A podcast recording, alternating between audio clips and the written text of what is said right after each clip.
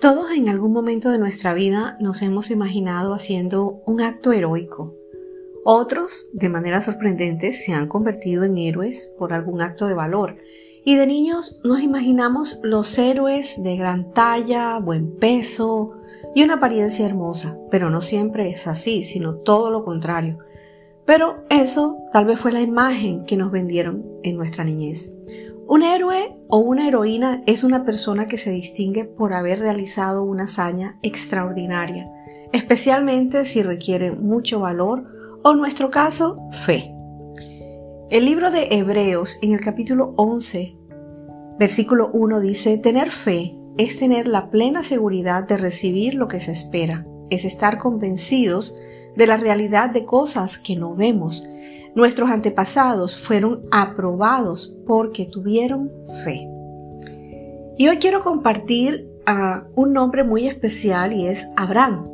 Dios llamó a Abraham y él obedeció. Salió de su tierra sin saber a dónde iba. Y él vivió como extranjero en tiendas de campaña. El libro de Romanos en el capítulo 4 versículo 3 dice, pues la escritura dice, Abraham creyó a Dios y por eso Dios le tuvo esto en cuenta y lo reconoció como justo. Abraham recibe dos promesas, la tierra prometida y un hijo.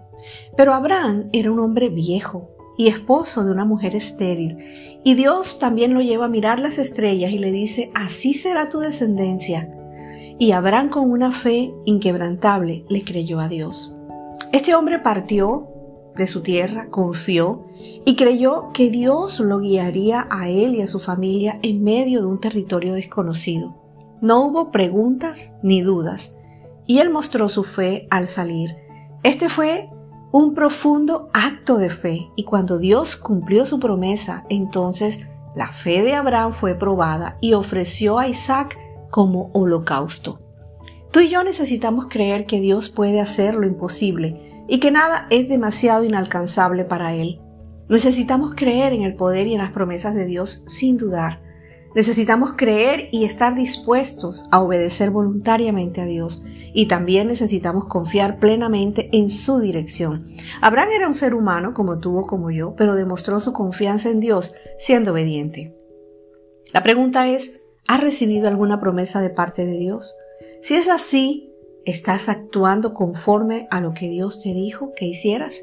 Porque Dios le dijo a Abraham, muévete, y así lo hizo. Y la fe involucra el deseo de caminar sobre la verdad de Dios. ¿Hay en ti una dependencia para que Dios accione su perfecta voluntad? Sí, Abraham y Sara, a pesar de todo, nunca rechazaron la verdad de Dios. Y Dios quiere hacer cambios específicos en tu vida, radicales y profundos. Pero Él se toma su tiempo y también requiere tu diligencia. Los cambios no ocurrirán de un día para otro y tal vez aparecerán tiempos donde le preguntarás si realmente la promesa se cumplirá.